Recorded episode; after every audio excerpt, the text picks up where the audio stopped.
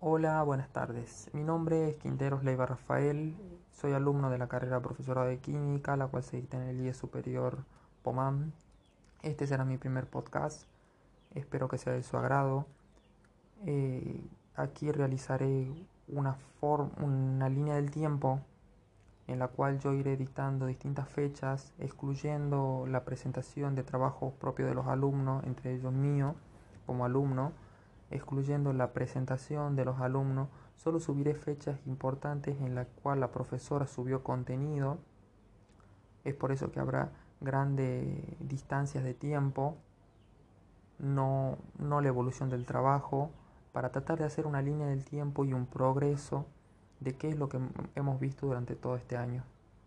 Espero que les guste. Comencemos. 27 de marzo. Reglamento. Habla sobre el reglamento de la práctica 1, 2 y 3 y las residencias pedagógicas. La práctica y las residencias pedagógicas requieren de un reglamento que involucre tanto a las escuelas y organizaciones sociales como a las instituciones superiores. Primero de abril. Ser formador de estudiantes de nivel secundario. Aquí nos pide un collage del profesor que nos gustaría hacer. Este trabajo me pareció muy, muy interesante en lo particular, ya que me gustaría ser un profesor que tenga un contacto con los alumnos, no un profesor alejado. Este trabajo fue subido el 27 de marzo, pero fue editado el 1 de abril, por eso he tomado esa fecha como inicio. 24 de abril, la profesora subió tres archivos. Uno de ellos contaba de actividades, por eso no será mencionado. De los otros dos, eh, el primero eh, constaba de pautas para el diseño de la planificación curricular. Este tiene que tener una serie de componentes, entre ellos la carátula, la fundamentación, las capacidades, los propósitos, los contenidos, la metodología, los recursos, el tiempo, la bibliografía y el anexo. Entre ellos, comenzando a describir cada uno. La carátula. La carátula debe constar con la información más relevante. Ahí consta del nombre de la institución, para qué curso será dado, eh, el tiempo, el año en el cual fue elaborado, el profesor que lo dará. Es muy importante para la planificación. Fundamentación. La fundamentación nos da un primer vistazo a lo que va a ser el plan de clases. Esta fundamentación eh, debe responder algunas preguntas las cuales son fundamentales para qué se va a enseñar, qué se pretende enseñar y cómo se va a enseñar, seguido por las capacidades. Son una combinación de saberes, habilidades, valores, disposiciones a alcanzar, la cual se seleccionará una o dos del MOA. Las capacidades son seis. Resolución de problemas, pensamiento crítico, aprender a aprender, trabajo con otro, comunicación, compromiso y responsabilidad. Propósitos. Expresan las intenciones del docente a la hora de enseñar en esto es lo que el docente va a hacer para brindarles ese conocimiento al alumno y que lleguen al aprendizaje. Contenidos se extraen de los diseños curriculares propuestos y tienen que estar en coordinación con las habilidades y capacidades. Metodología. Aquí se visualizan los momentos de la clase, es decir, el inicio, el desarrollo y la conclusión. Es lo que va a hacer el docente a la hora de dar su clase. Actividades. Se realizan una previsión de las tareas que van a realizar los estudiantes. Los recursos son los soportes, materiales, herramientas que utilizará el docente para dar su clase.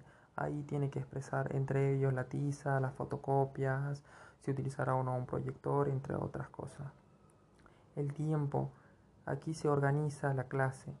Desde cuánto tiempo durará para dar las actividades, el inicio y el desarrollo es un cálculo que se utiliza el profesor para no excederse y para poder calcular. De esta forma podrá tener en cuenta cuánto tiempo tiene para dar cada una de sus partes de la clase, entre ellos un inicio, una presentación, cuánto dará para unas actividades, si realizará una experiencia, cuánto tiempo y cuánto tiempo les dará a los alumnos para que desarrollen estas actividades. Evaluaciones. Según el diseño curricular, esta pondrá énfasis en los avances, en los retrocesos, en las disrupciones. Aquí se emite un juicio de valor acerca de lo que se ha alcanzado. La bibliografía se adjunta el material bibliográfico el cual se ha utilizado para realizar esta planificación. Aquí se colocan nombres de libros, nombres de textos, nombres de personas que han realizado el texto, links de internet, Anexo. Aquí se adjunta el material anexado que se va a utilizar para llevar a cabo la clase. Por último, para esta clase del 24 de abril, el segundo texto que ha subido la profesora es un fragmento del diseño curricular de la educación secundaria del ciclo básico de la provincia de Catamarca. Este incluye primero, segundo y tercer año de la materia que se dicta como física química, en la cual están divididos los temas en ejes. este texto fue subido para ayudarnos en la planificación eh, al subir los contenidos que nosotros daremos en una clase determinada. Bien, comenzando con nuestro segundo episodio del podcast, eh, seguiremos con las fechas. Comencemos. 22 de mayo, la profesora subió otro texto. Este texto nos habla sobre la clase virtual, la importancia y cómo debemos realizar uno. También nos explica la forma en la que deben estar hechos y cómo podemos llevársela a nuestros alumnos. Datos importantes como los momentos de la clase, algunas consideraciones que debemos tener en cuenta a la hora de diseñar las actividades, como por ejemplo el modo de escribir, el arte de utilizar los recursos, dando forma a nuestra producción, recomendaciones, entre otras herramientas que nos brindaba el texto, etc. El 12 de junio, la profesora subió tres textos. El primer texto nos habla sobre las herramientas de cómo llevar a cabo una clase virtual. Este texto proviene del Ministerio de Educación Argentina, nos habla acerca de los sitios web del Ministerio de Educación, cómo conocer a los alumnos, orientaciones para los docentes, clases virtuales para los alumnos, curaduría de recursos disponibles de la web, beneficios de utilizar las clases virtuales, tutoriales para que los alumnos y los profesores eh, adquieran conocimientos, para los docentes cómo llevar a cabo las clases virtuales y para los alumnos que nosotros deberíamos subirle eh, tutoriales de cómo ellos irán progresando en nuestra materia cómo crear nuestra propia clase virtual, como por ejemplo en el Crashroot o Edmond, entre otras ayudas para el docente, en la formación de los alumnos en estos tiempos tan difíciles de pandemia. Los otros dos textos son fragmentos de los diseños curriculares. El primero es un fragmento del diseño curricular de la educación secundaria de ciclo básico de la provincia de Catamarca que incluye primero, segundo, tercer año de la materia de física química divididos en eje. Esto estaba hecho para la actividad en la cual teníamos que realizar nuestra propia clase virtual. El segundo texto del fragmento del diseño curricular era de la escuela de la educación secundaria del ciclo orientado que nos ponía en cuarto grado en la materia química que también estaba dividido en ejes. 3 de julio. La profesora subió un texto llamado secuencia didáctica este nos brindaba herramientas de cómo poder llevar a cabo una secuencia didáctica eh, a través de la 2030 por la resolución del CFE número 330-17. Una secuencia didáctica es un conjunto de actividades educativas que encadenadas permiten ordenar de distintas maneras un objeto de estudio. Todas las actividades deben compartir un hilo conductor que posibilite a los estudiantes desarrollar su aprendizaje de forma articulada y coherente. Una secuencia didáctica tiene la finalidad de ordenar y guiar en el proceso de enseñanza-aprendizaje. Planificación de una secuencia didáctica. Esta debe poseer una serie de componentes, entre ellos el espacio curricular o espacios, el profesor o profesores que van a dar este espacio, la división, el curso, la formulación de la pregunta problema o la pregunta inicial, las capacidades específicas, los ejes formativos, los propósitos de la enseñanza, formatos pedagógicos, eh, actividades, evaluaciones, en, adentro de las evaluaciones, criterios, instrumentos, e indicadores, cronograma, recursos y por último, que no esté especificado dentro de las listas, pero lo tiene en el ejemplo, la bibliografía, que es muy importante. Espacio curricular o espacios curriculares. Aquí habría que colocar el nombre del espacio curricular o en su defecto espacios curriculares que vayamos a desarrollar en nuestra eh, planificación de nuestra secuencia didáctica. El nombre del profesor o profesores eh, que vayan a dar y en división o curso datos referentes a los alumnos. En la formulación de la pregunta problema conocida como también pregunta inicial o pregunta o situación problematizadora, esta tiene que ser del interés de los estudiantes y para su aprendizaje. Tiene que cumplir con una serie de requisitos para ser considerada una pregunta auténtica. A. Girar en torno a problemas que tengan relación con la juventud. B. Ocuparse de aspectos que sean vitales y fundamentales para el mundo en el que los jóvenes aprenden a vivir. C. Debe existir una conducta dinámica y creativa por parte del alumno. D. Permitir el desarrollo de capacidades y contenidos previstos en el espacio curricular.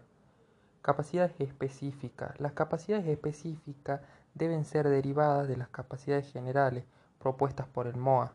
Resolución de problemas, pensamiento crítico, aprender a aprender, trabajo con otro, comunicación, compromiso y responsabilidad. Estas capacidades específicas deben estar expresadas en un verbo infinitivo, es decir, a, su terminación tiene que ser ar, e, ir, y rondar en torno a saberes, habilidades, valores, disposición en el progreso asociados a la acción, contenidos, trabajos de la secuencia, eh, debe tener incluso sentido y coherencia. Eje formativo. El eje formativo se citará en la secuencia didáctica. Este debe provenir del plan anual eh, que debe estar diseñado según el diseño jurisdiccional incorporando eh, saberes propuestos de los NAP. Propósitos de la enseñanza. En los propósitos se expresan las intenciones del docente a la hora de enseñar. Formato pedagógico. Aquí se debe expresar en qué formato se dará la clase. Entre ellos podría ser una asignatura, taller, meet, seminario, entre otros. Actividades. Las actividades deben estar en coherencia con las capacidades, contenido y el formato pedagógico propuestos en la secuencia didáctica. Estos deben incluir las actividades, eh, individuales o grupales desde un momento que comienza la clase hasta que termina. Aquí se describirá toda la clase y los momentos. Evaluación. En este punto subyace la perspectiva de la evaluación formativa.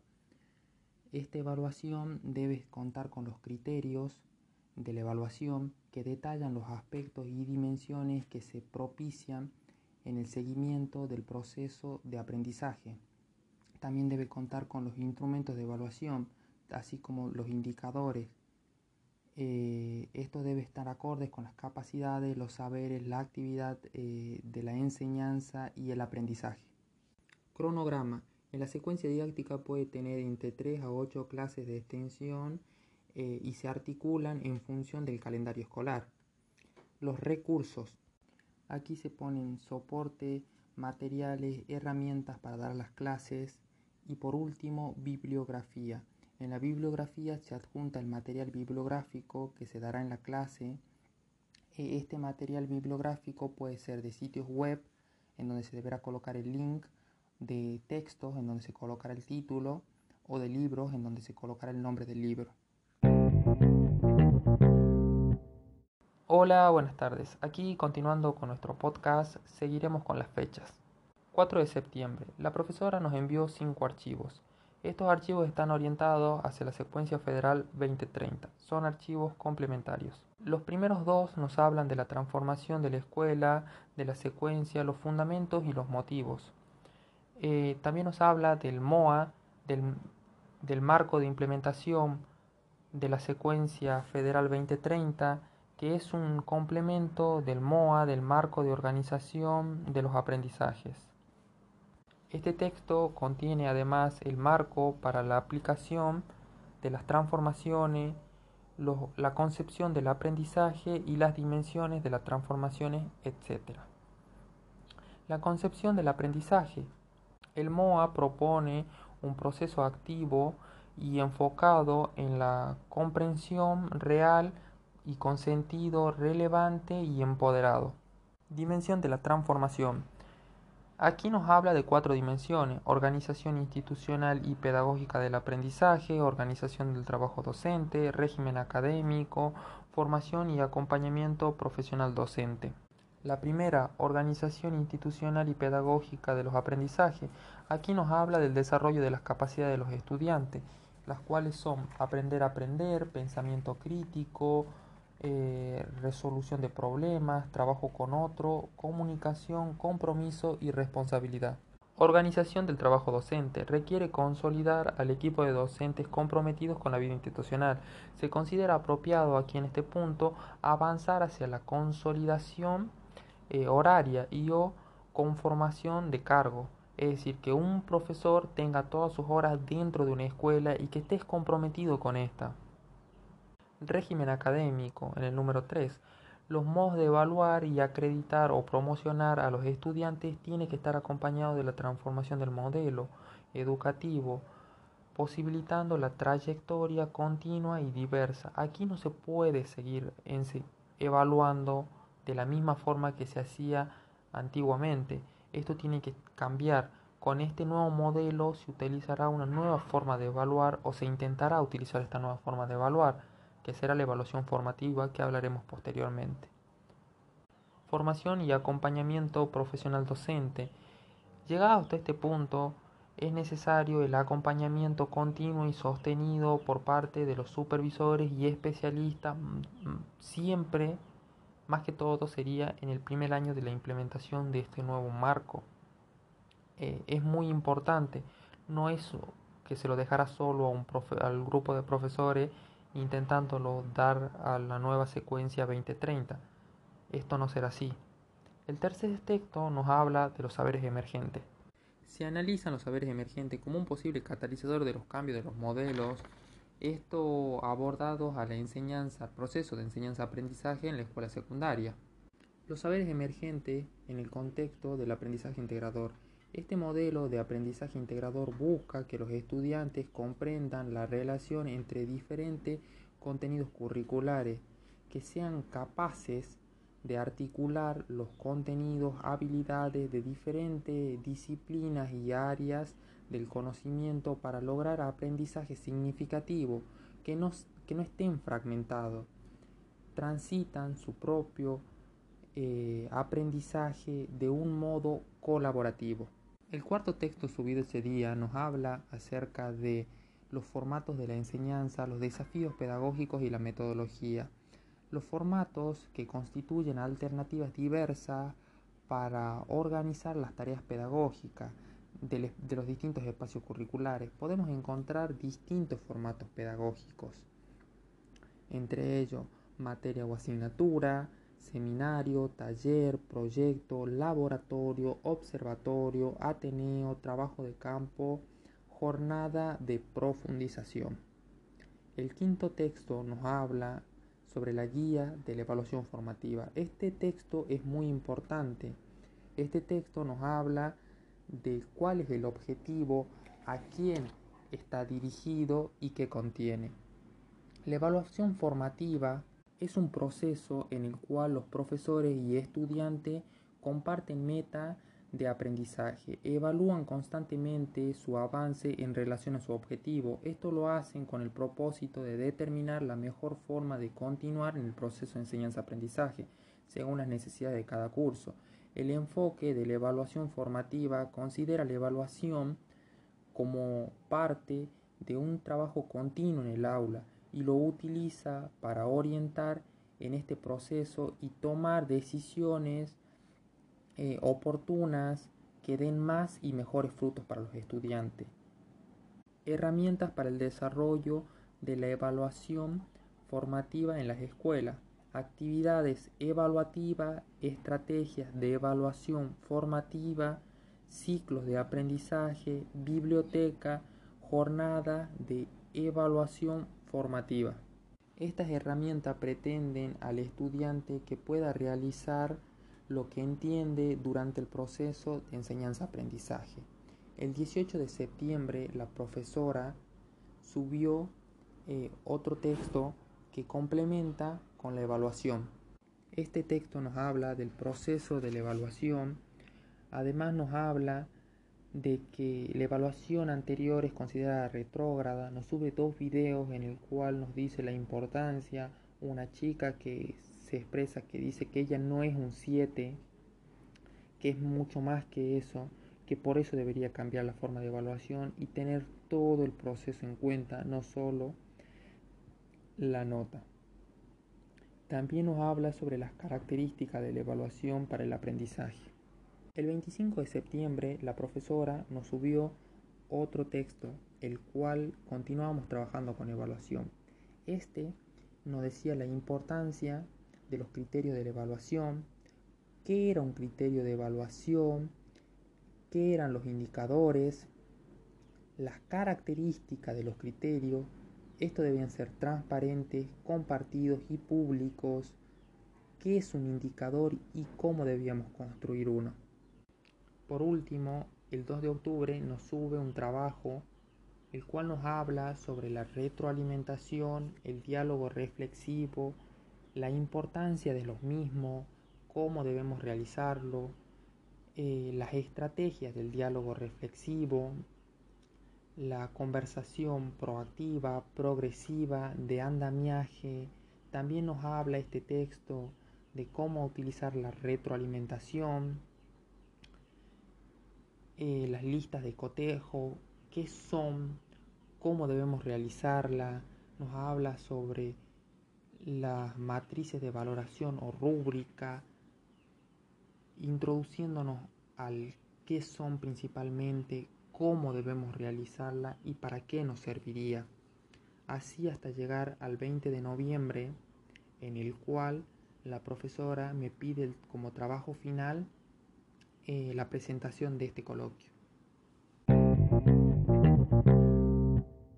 Hola, buenas tardes. Aquí en mi cuarto episodio de podcast, se podría considerar que este será mi cuarto episodio, pero con algunas diferencias, ya que aquí no mencionaré fecha esto será para ir cerrando en el cual responderé algunas preguntas que fueron subidas por la profesora, entre ellas que realizo una autoevaluación hacia mí. Considero que he tenido un cambio y una mejoría al transcurrir esta materia.